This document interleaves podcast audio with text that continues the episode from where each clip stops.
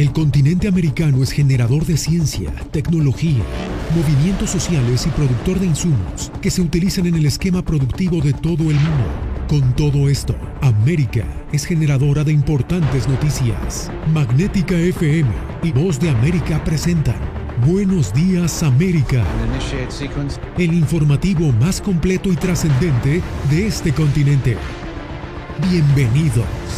Buenos días América. Good morning, America. Bienvenidos.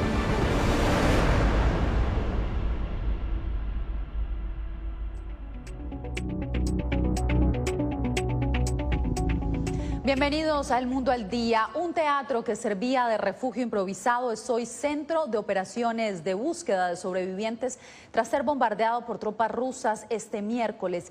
El ataque se perpetró a pesar de que mensajes escritos alertaban que en el lugar habían niños, como se pudo registrar en imágenes satelitales. José Pernalete nos trae lo más reciente. El teatro de tres plantas, que servía como refugio para la población asediada en Mariupol, resultó impactado tras los bombardeos rusos. Reportes de autoridades locales en esa ciudad de Ucrania indicaron que cerca de mil personas estaban bajo la estructura, mientras los habitantes que han podido escapar del lugar relatan la pesadilla que han atravesado. Nuestro piso se fue inmediatamente, nuestro coche, nuestro apartamento, nuestro garaje. Esto es todo lo que logramos agarrar, la manta, que salió volando por las ventanas de allí. Era imposible incluso salir del sótano. La casa comenzó a romperse abajo. Todavía tenemos cadáveres allí. Este jueves, el presidente de Ucrania, Volodymyr Zelensky, ofreció un discurso ante el Parlamento de Alemania y sus palabras fueron ovacionadas por los diputados miembros. El mandatario instó a acciones más severas contra Rusia, más allá de las sanciones. Y la respuesta que obtuvimos fue puramente económica. Es economía, economía, economía, pero esa fue la mezcla para el nuevo muro. Desde Estados Unidos, el señalamiento del presidente Joe Biden contra Vladimir Putin ha producido reacciones. Yo creo que es un criminal de guerra. Esta acusación ha sido rechazada por el Kremlin, que calificó las palabras de Biden como absolutamente inaceptables, impropias e imperdonables. Durante la visita a Eslovaquia, el secretario de Defensa de Estados Unidos, Lloyd Austin, no llegó a mencionar los ataques de Rusia contra civiles como crímenes de guerra y dijo que el asunto está bajo revisión. José Perralete, Voz de América. Sin electricidad ni gas y con los hospitales destruidos por los bombardeos, la crisis sanitaria en Ucrania se agrava cada día. La Organización Mundial de la Salud prepara el envío de una brigada internacional de especialistas médicos. Ángela González nos amplía. Al menos 780 personas han muerto, 1.252 han resultado heridas y 2.032 han sido afectadas por el conflicto en Ucrania, según la Oficina de Derechos Humanos de la ONU. Muy probablemente las cifras totales son bastante más elevadas, por lo que la Organización Mundial de la Salud duplicará el envío de suministros y de personal especializado. Otros equipos, incluyendo generadores eléctricos y de oxígeno y desfibriladores, también han sido enviados. Estamos coordinando el despliegue de 20 equipos de expertos médicos de varios países, dependiendo de la solicitud formal del Ministerio de Salud de Ucrania. 928 mil personas se encuentran sin electricidad y al menos 259 mil sin gas, según el ministro de Energía ucraniano. Ya van más de 5 millones de desplazados en el país y 3 millones 200 mil cruzaron las fronteras de acuerdo con las cifras más recientes de ACNUR. La Organización Mundial de la Salud ha verificado 43 ataques a los centros de atención médica y enfatiza que las instalaciones de salud, sus trabajadores y pacientes, así como el transporte, deben ser siempre respetados y protegidos. El director de la Organización Mundial de la Salud se dirigirá al Consejo de Seguridad de la ONU en el marco de la sesión sobre paz y seguridad internacionales. Entre tanto, la recaudación de fondos de la ONU a favor de Ucrania ya ha alcanzado 407 millones de dólares, lo que representa un 36% de la meta que se han fijado. Ángela González, Voz de América, Naciones Unidas, Nueva York. Algunos de los 3 millones de refugiados ucranianos que lograron escapar de la guerra se están refugiando más allá de Polonia y Europa del Este. Uno de los lugares más lejanos del continente es España, que ya alberga una comunidad de más de 100 mil ucranianos. Alfonso Beato con el reporte. Los Estados miembros de la Unión Europea han decidido activar una ley que permite a los ucranianos obtener permiso de residencia por al menos un año. En Guisona, este pequeño pueblo del noroeste de España, uno de cada siete habitantes es ucraniano. Ahora acogen a sus familiares venidos de la guerra. El gobierno ha activado un protocolo para que los niños puedan ya asistir a la escuela. El Departamento de Educación de la Generalitat de Cataluña ha establecido ya los protocolos para la incorporación de estos eh, niños y niñas en las escuelas ordinarias. Tatiana Miakotina ha llegado con su hijo huyendo de los bombardeos en Kiev. En todos los puntos de control estaban verificando la documentación, por lo que nuestro viaje fue muy largo. Pasamos las noches en lugares escondidos debido a muchos bombardeos.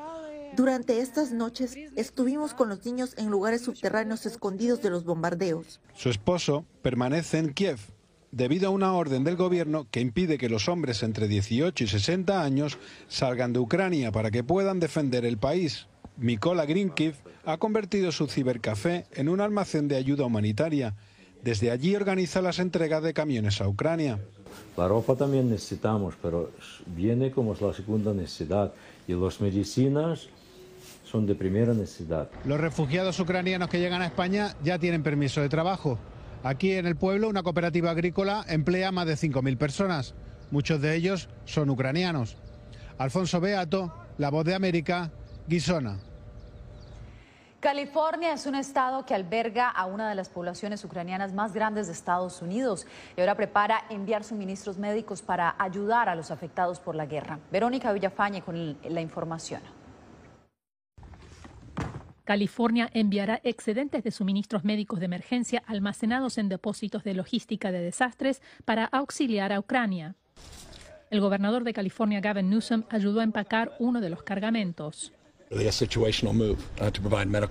Esta es una medida circunstancial para proveer equipos médicos. Se trata de recursos solicitados directamente por el gobierno de Ucrania, de manera que no estamos especulando sobre lo que necesitan. El gobernador dijo que se reunió con el cónsul general de Ucrania en San Francisco y con un general de la Guardia Nacional para determinar las necesidades inmediatas. California enviará estaciones médicas móviles con camas, equipos médicos, concentradores de oxígeno, equipos de protección personal y otras provisiones para los campos de refugiados. Los suministros se enviarán a Ucrania por medio de Direct Relief, una organización de ayuda humanitaria con sede en California. Según el subdirector de la Oficina de Servicios de Emergencia de California, la ayuda humanitaria, así como cascos y chalecos antibalas, se están enviando desde este depósito. El gobernador enfatizó que California, que tiene una de las poblaciones ucranianas más grandes del país, está unida en su apoyo a Ucrania y agradeció a las empresas en el estado, entre ellas Airbnb, Apple, Facebook, Google y Kaiser Permanente, que han donado más de 85 millones de dólares al esfuerzo de asistencia humanitaria. Pero afirmó que aún queda mucho más por hacer, incluyendo recibir a los refugiados. Verónica Villafañe, Voz de América, Los Ángeles. En breve, Nicaragua expulsa al representante del Vaticano y las reacciones no se hacen esperar.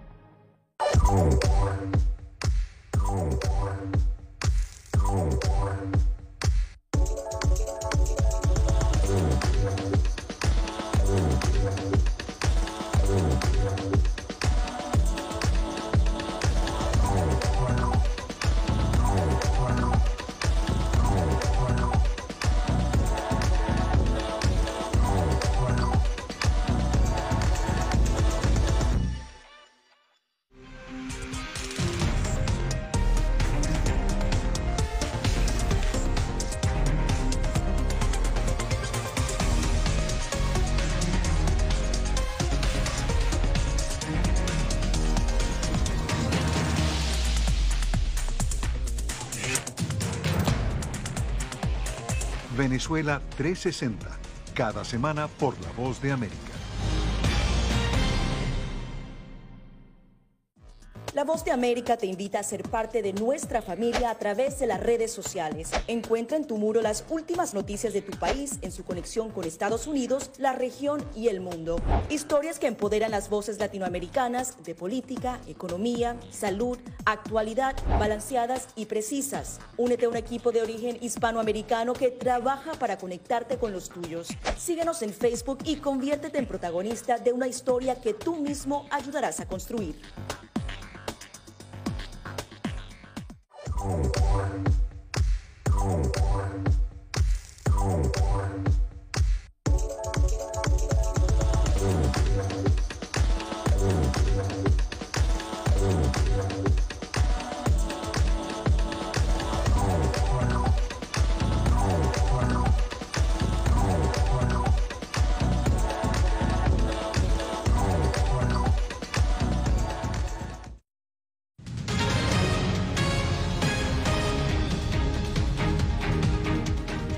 Honduras avanza en el proceso para extraditar al expresidente Juan Orlando Hernández. Su equipo legal dice que apelará a esta decisión.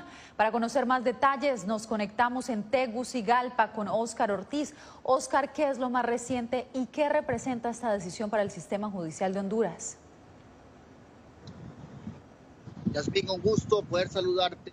Efectivamente, el Poder Judicial y en todas sus ramas de investigación ha recibido grandes críticas debido a cómo se están aplicando los procesos de extradición.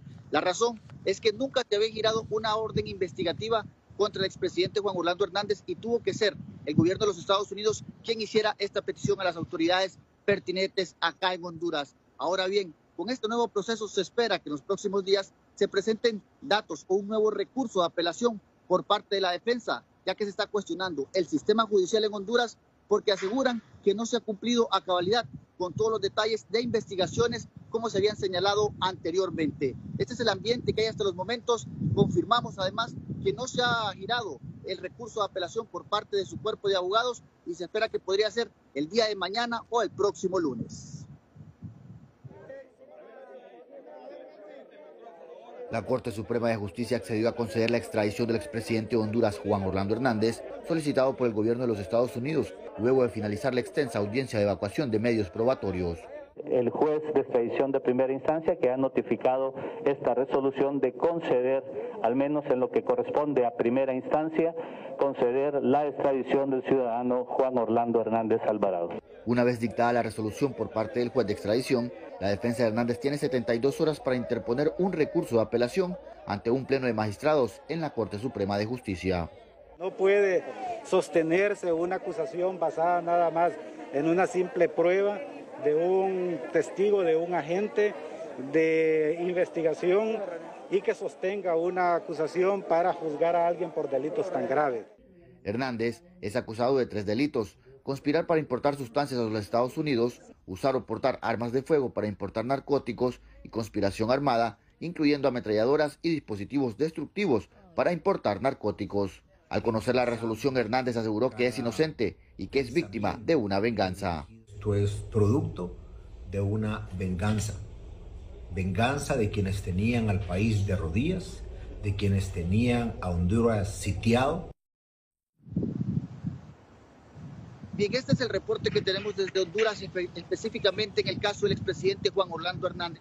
Hemos querido también contactarnos con su cuerpo legal nuevamente, sin embargo, se han llamado al silencio en estas últimas horas, ya que están estudiando el posible recurso de apelación que presentarán en los próximos días. Estaremos atentos, Oscar, muchas gracias. Entre tanto, en Nicaragua, una ola de críticas ha generado la decisión del gobierno de Daniel Ortega de expulsar al embajador del Vaticano. Al diplomático se le atribuyen las gestiones que permitieron la excarcelación de 600 presos políticos. Donaldo Hernández nos amplía. El expreso político Gabriel Putoy destaca que su libertad y la de otros reos en el año 2019 fue gracias a la gestión del embajador del Vaticano en Managua, Monseñor Stanislav Sommertag, quien facilitó el segundo diálogo entre el gobierno y la oposición. El enuncio ha tenido sus bajas, sus pros y sus contras, pero agradecemos su gestión. Gracias a ello fuimos liberados más de 600 presos políticos, se pidieron condiciones previas para, una, para un diálogo con la dictadura. Y aunque el gobierno sigue sin pronunciarse sobre la expulsión del nuncio, diputados oficialistas acusan a la Iglesia Católica de promover la confrontación. Vomitan sangre y odio desde los púlpitos. Desgraciadamente aquello de justos por pecadores está arrasando con la imagen de lo poco o nada que de la Iglesia Católica queda. Más allá de las tensiones, algunos sectores de la sociedad ven lejana la posibilidad de que la Iglesia Católica pueda mediar nuevamente en la crisis política del país centroamericano. Están aislando de manera internacional a nuestro país. No está dejando salida para que nos podamos entender en un diálogo. La Iglesia de Nicaragua históricamente se ha involucrado en acuerdos de paz, razón por la que en la actualidad se ha ofrecido para mediar un tercer diálogo entre el gobierno y la oposición. Donaldo Hernández, Voz de América. El presidente Nayib Bukele anunció 11 medidas para aliviar el impacto económico en El Salvador agudizado por la invasión rusa a Ucrania. Claudia Saldaña nos reporta que los ajustes han generado opiniones divididas, especialmente por su implementación son medidas directas. Entre las medidas destaca la eliminación de algunos impuestos para lograr una reducción de 26 centavos de dólar por galón de combustible, la continuidad del subsidio al gas propano, la cancelación temporal de aranceles a productos de la canasta básica y la regulación de la tarifa del transporte público, entre otras. Para algunos analistas, las medidas aún son insuficientes. No existe en las medidas, al menos el listado que yo leí, ninguna medida dirigida a la austeridad en el gasto público por parte del órgano ejecutivo. La regulación de las tarifas de buses es una de las medidas que más controversia ha causado en los últimos días. En menos de 48 horas se capturó a tres motoristas y a un empresario de buses por no acatar las disposiciones, a pesar de que éstas no habían sido aprobadas aún por la Asamblea Legislativa. Ningún transportista eh, está autorizado en este momento de incrementar las tarifas. La ley es clara y nosotros vamos a tener que aplicar la ley cuando corresponde. Con la captura del empresario de buses, el gobierno ordenó que militares tomaran el control y manejaran las unidades para no suspender el servicio. La organización no gubernamental Acción Ciudadana calificó este procedimiento como un acto autoritario de apropiación ilegal de la propiedad privada. El gobierno está actuando de hecho, está queriéndose amparar en la Constitución, pero no le alcanza la regulación o las disposiciones constitucionales para justificar lo que está haciendo, porque es en realidad una confiscación de bienes la que está realizando. Diversos sectores del país exigen al Estado que se respete el debido proceso para la implementación de las medidas, pues hasta ahora el procedimiento ha sido controversial. Claudia Saldaña, Voz de América, El Salvador. Más adelante, en busca de gasolina más barata, residentes en Texas se las ingenian para obtener combustible.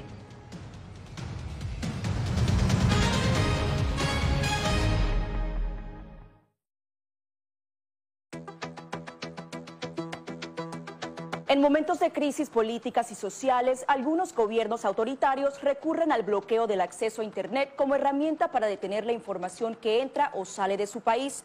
No obstante, existen algunas alternativas que te ayudarán a continuar conectado a la red a pesar de la censura oficial. Una de las más efectivas es el VPN o red virtual privada por sus siglas en inglés. La VPN pretende simular que la persona está en otro lugar del mundo y no en el país que esté restringiendo el acceso a Internet, de manera que es incapaz de detectar esa conexión interna y así se puede utilizar Internet con normalidad.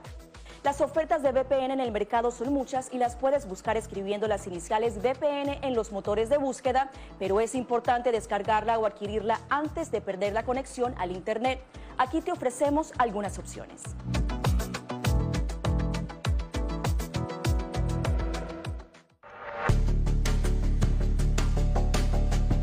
Durante el brote del COVID-19, los estafadores pueden tratar de aprovecharse de personas vulnerables a través de diversos métodos que van cambiando con frecuencia. Es posible que lo contacten por teléfono, correo electrónico, mensajes de texto, correo postal o redes sociales. Ten cuidado con ofertas de kits de supuestas pruebas caseras, curas milagrosas o pruebas inmediatamente accesibles. Response Act has made coronavirus testing more accessible immediately. Tras un desastre, organizaciones caritativas falsas aparecen afirmando que tienen vínculos con otras reales. Siempre verifica que la organización sea legítima. Alguien que asegura que trabaja en el gobierno puede pedirte tu información personal o intentar cobrarte cuotas falsas para así ingresar tu cheque de estímulo.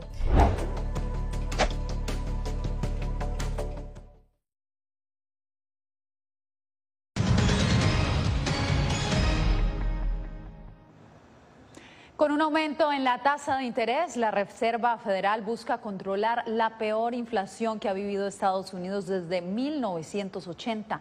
Laura Sepúlveda nos explica qué significa esta medida.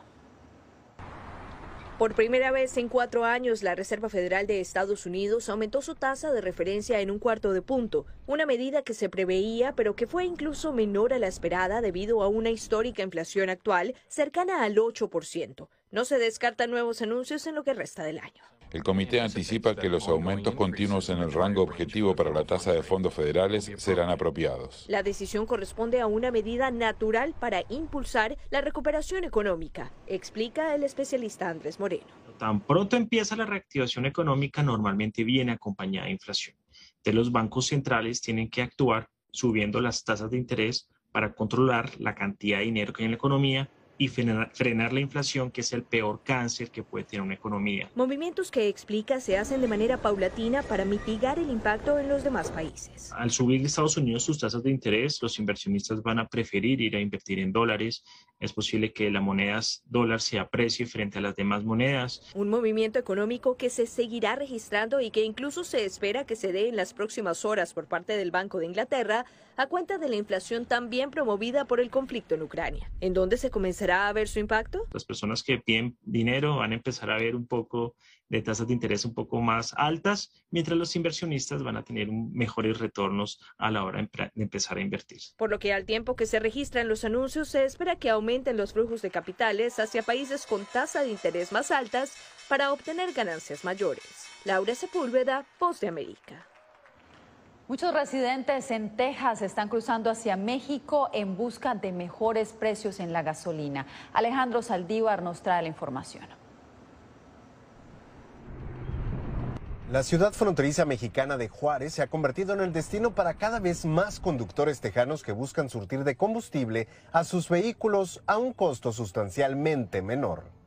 Pues sí, está un poquito más, más barata aquí, pues está 16 pesos el litro y allá no, allá está subiendo casi los 4 dólares. Entonces, si nos ponemos en las matemáticas, pues sería 20 pesos el litro a 16, entonces está más económico. Y como se paga con tarjeta americana, pues hasta más barato te sale. El líder de la Organización de Expendedores de Gasolineros de Ciudad Juárez asegura que la calidad de combustible en esta ciudad es la misma que la de Estados Unidos, ya que proviene directamente de la Unión Americana. Anteriormente, ¿verdad? pues la gente como era casi igual el precio, siempre tenía la idea de que es más buena la gasolina ya que rinde más, pero en realidad la gasolina es la misma, tiene el mismo octanaje. Nosotros la gasolina que consumimos aquí en las fronteras viene de Estados Unidos. La Asociación de Expendedores estima que la venta de gasolina en Ciudad Juárez ha aumentado en cerca del 40% desde que Rusia invadió militarmente a su vecina Ucrania. Otro de los factores por lo que se notan más compradores de gasolina del Paso, Texas en Juárez es debido a la paridad del peso frente al dólar, lo cual genera una importante derrama económica en la frontera. Alejandro Saldívar, Voz de América, Ciudad Juárez, México.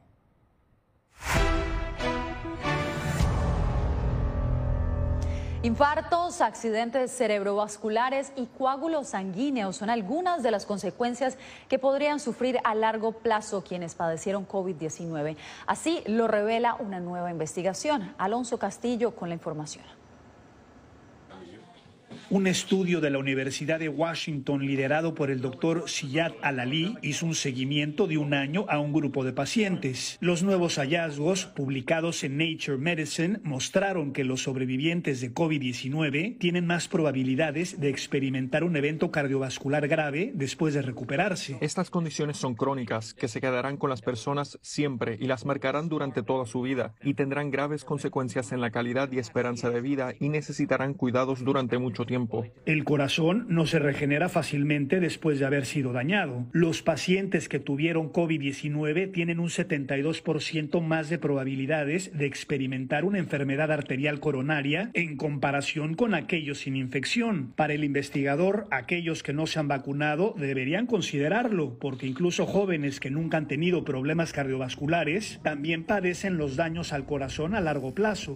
Vemos que hasta 12 meses después hay pacientes con ataques cardíacos, derrames cerebrales e insuficiencia cardíaca. Espero que este estudio sea un incentivo para que las personas se vacunen y obtengan el refuerzo para mantener un nivel de inmunidad. El académico subrayó que los gobiernos deben prepararse, ya que este descubrimiento podría convertirse en un problema de salud pública. Necesitamos que los gobiernos individuales se aseguren de estar preparados para lidiar con las consecuencias a largo plazo y los sistemas de salud deben estar preparados para brindar la atención que será necesaria para los pacientes. Alonso Castillo, Voz de América. Al volver, mujeres latinas se abren paso en el mundo de la tecnología en Estados Unidos. Les contamos en minutos.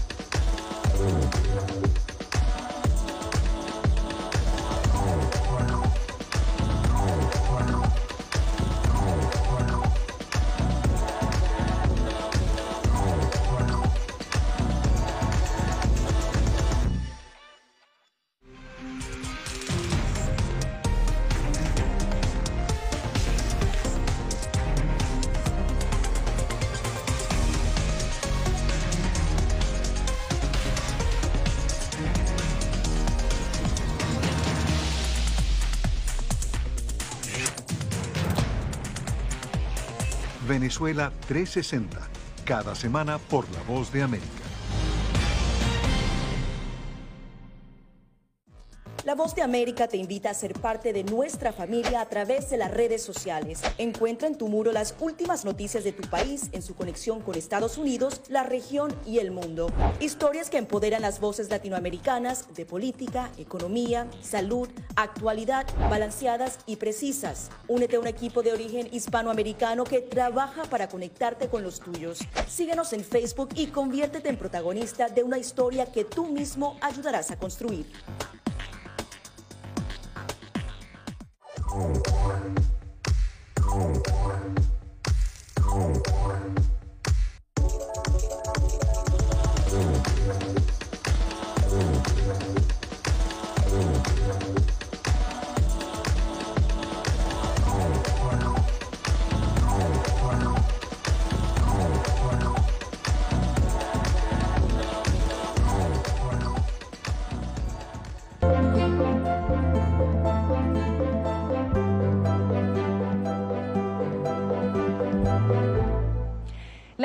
industria de la tecnología suele emplear principalmente a hombres, pero una academia en Seattle, Estados Unidos, busca que más mujeres se sumen a este gremio y como nos cuenta Jorge Agobián, el esfuerzo incluye a muchas latinas.